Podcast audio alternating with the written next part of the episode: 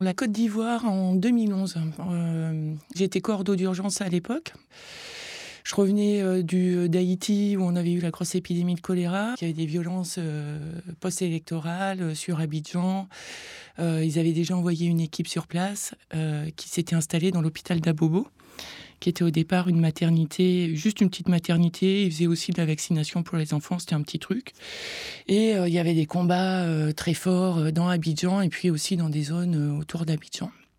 Et puis donc j'arrive au, au bureau des urgences. Le chef de mission qui était complètement en panique au téléphone parce que la ligne de front s'était déplacée sur l'hôpital, qui avait des snipers dans l'hôpital et un tank qui visait le sniper qui était donc dans l'hôpital.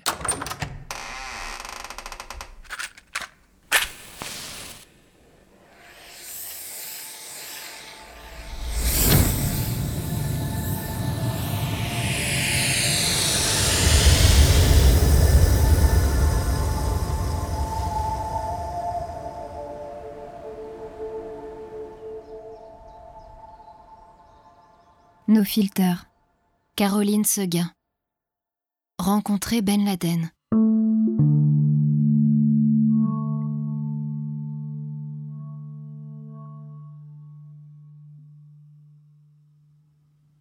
Et donc j'écoutais le chef de mission qui pétait les plans, qui savait plus trop comment faire euh, et tout ça. Et euh, c'était euh, deux heures avant mon départ. Et j'avais pas été briefée avant.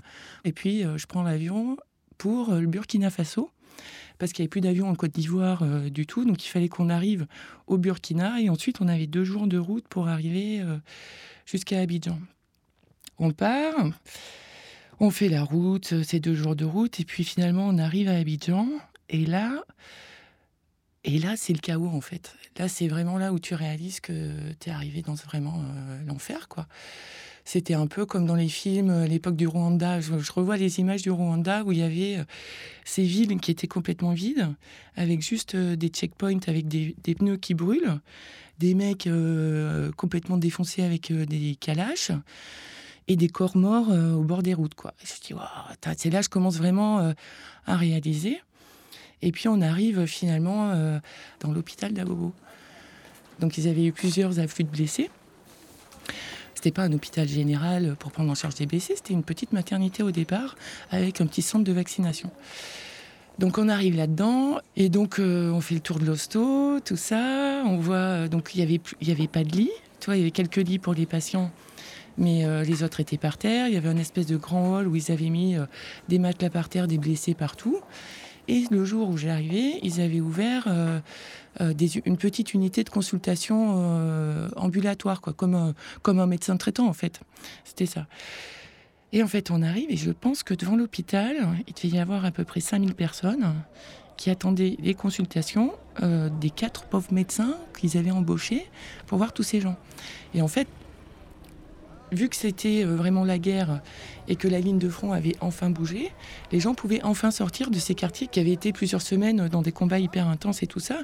Et donc dès que la ligne de front a bougé, les gens ont pu sortir de chez eux. Et ils étaient hyper malades, ils n'avaient pas vu de médecin depuis, euh, depuis des mois, il y avait une épidémie de palu, il y avait eu tous ces combats et tout ça. Donc du coup, dès qu'ils ont su qu'on avait euh, ouvert cette consultation, le truc euh, massif, euh, les gens arrivent massivement devant l'hosto. Donc là, on a eu ce matin-là, donc le jour de mon arrivée, je crois qu'il y a eu quatre ou cinq gamins qui sont morts juste dans la file d'attente, et c'était vraiment le chaos total.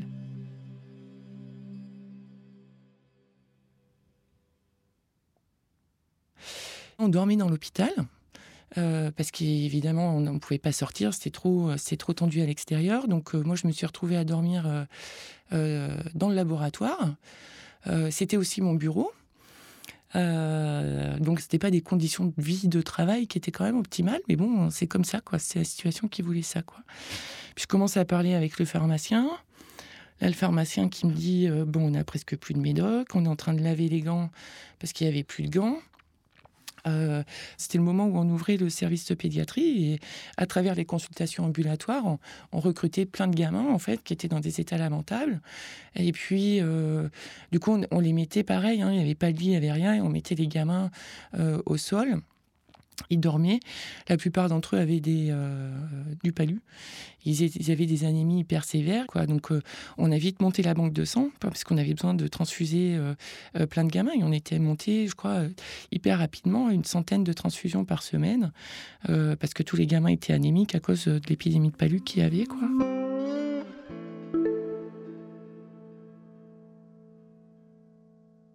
On est complètement, complètement débordés. Et puis on essaie de s'organiser euh, tant bien que mal. Et puis quand même au niveau de la Sécu, c'était euh, c'était quand même toujours bien pourri quoi. Malgré le fait que la ligne de front avait bougé, euh, elle était quand même vraiment pas bien loin. Et à Bobo, c'était quand même un quartier hyper pauvre, bidonville d'Abidjan. Donc même avant la guerre, c'était pas la panacée. Et donc juste après ce chaos, c'était encore moins, encore moins bien quoi. Et donc il y avait des espèces de gangs euh, comme ça qui traînaient dans le truc. Et donc euh, le gang qui était autour euh, de l'hôpital s'appelait le commando Bagdad. Et le chef du commando Bagdad se faisait appeler Ben Laden, quoi. Donc bon, le premier truc que je fais quand j'arrive, bah, c'était de rencontrer Ben Laden, quoi. je sais pas quoi, il avait peut-être 22 ans. Donc euh, je me présente, euh, vu que c'est lui qui est en charge de la sécurité quand même, autour de l'hosto, quoi. Et puis il était avec ses milices et tout ça. Donc faut, évidemment, on est obligé de parler à ces gens-là, quoi.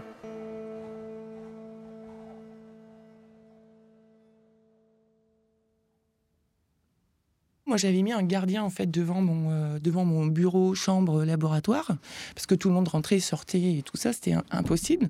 Donc le premier jour, euh, où je mets le gardien. Le fameux Ben Laden débarque. Moi, j'étais dans mon bureau. Il dit euh, Je veux voir Caroline. Le gardien lui dit Ben, tu as fait son taf. Premier, mec de son premier jour de travail, c'est ce mec-là. Donc il lui dit Non, non, veuillez patienter, monsieur. Il y avait une petite chaise et tout. Le mec, rien à foutre. Il le braque. Hop, il débarque dans mon bureau. Donc là, il commence à me faire son speech. Euh, ouais, on a des blessés, faut que tu ailles les chercher. Moi, ça m'énerve. Je lui dis, écoute, euh, hors de question. Et surtout, tu me euh, braques pas et tu braques pas mon gardien, quoi. Donc on se prend la tête et puis il finit par se casser, quoi. Il comprend il se casser. Donc là, je comprends vite que le fameux Bernadette, ça va être un problème, quoi. Donc j'appelle le maire d'Abobo, euh, alors euh, le maire d'Abobo, c'était le mec qui était en fait le, chef en fait de tous ces gangs, quoi, le chef du chef. Il débarque euh, dans la journée avec d'autres gus, avec d'autres gus quoi. Et puis il parlait comme ça un peu et tout. Et donc je lui raconte le Ben Laden, il vient à l'hosto nous menacer, ça va pas du tout. vous devez nous respecter, sinon on se casse. Il me dit Caro, T'inquiète pas, on va le trouver, il va revenir. Il viendra s'excuser et tout ça. Euh. Et le mec, le fameux Ben Laden, est revenu euh, euh, trois jours après pour s'excuser.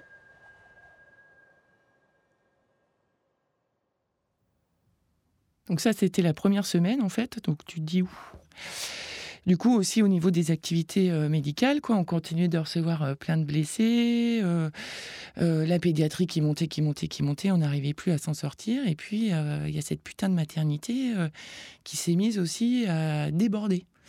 Donc, avant que cette ligne de front se retrouve derrière l'hôpital, on avait donc, toi, ouais, donc 20 accouchements par semaine, parce qu'il y a très peu de femmes qui arrivaient à venir à la maternité, parce que c'est hyper dangereux de traverser tous les quartiers et tout.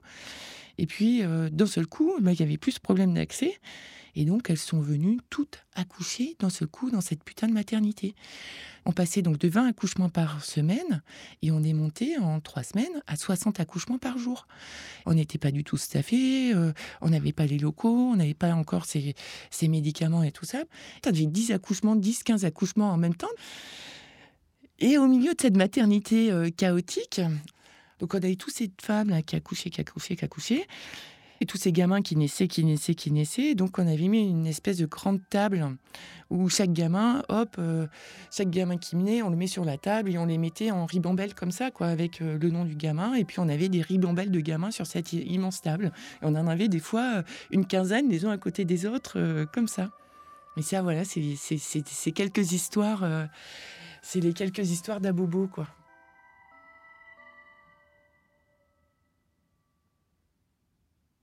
Dans le prochain épisode. Il y avait de la terre battue par terre, une bâche sur une table. On a mis euh, la lampe à pétrole. moi, j'ai fait la NES, j'ai fait des grandes injections de kétamine. Puis on a réussi à les débrider, enfin, à nettoyer leurs plaies.